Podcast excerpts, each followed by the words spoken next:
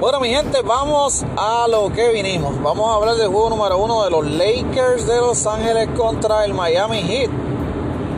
¿Qué pasó? Demasiado Anthony Davis y demasiado LeBron James para el Miami Heat. Lamentablemente, Los Ángeles Lakers mandaron un mensaje contundente al Miami Heat le dieron la bienvenida a las grandes ligas. Todos sabemos que el Miami Heat está jugando de manera espectacular, pero mi gente, hay que ser realistas.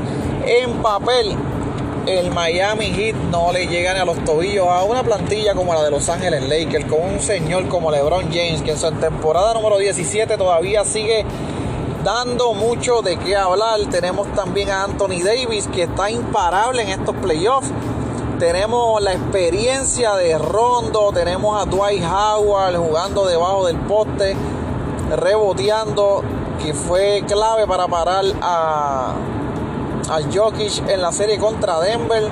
Tenemos a Jabal Magui, hombres grandes. Los Ángeles Lakers están jugándole al Miami Heat o le jugaron al Miami Heat en el primer juego con un cuadro regular grande Cadwell Powe está teniendo unos playoffs increíbles, mucho mejor, con mucho mejores números que la temporada regular. Jimmy Butler, no sé qué le pasó, pero ante una buena defensa no hizo nada. Quedó demostrado en el juego número uno. Esperemos que en el juego número dos el Miami Heat tenga una mejor reacción. Tyler Herro trató de sacar la cara, pero no es suficiente. El rookie ha jugado de manera espectacular en los últimos juegos de playoff, pero mi gente se quedaron cortos, se quedaron bien cortos en este primer juego. Es preocupante para los fanáticos del Miami Heat. Este primer juego dejó definitivamente un mal sabor en la boca. Los Ángeles Lakers son un equipo superior. No estoy diciendo que el Miami Heat no vaya o no pueda ganar ningún partido pueden ganar uno o dos partidos, pero vamos a ser realistas, no los veo ganando la serie. En estos momentos no los veo ganando la serie. Eh, los Ángeles Lakers han demostrado que son un equipo muy superior al Miami Heat. Con todo y que, con que Polstra, Eric Polstra ah, fue el coach de LeBron cuando estuvo en Miami. Y él mejor que nadie conoce a LeBron James y la manera de jugar pero el factor Anthony Davis es clave en esta ecuación.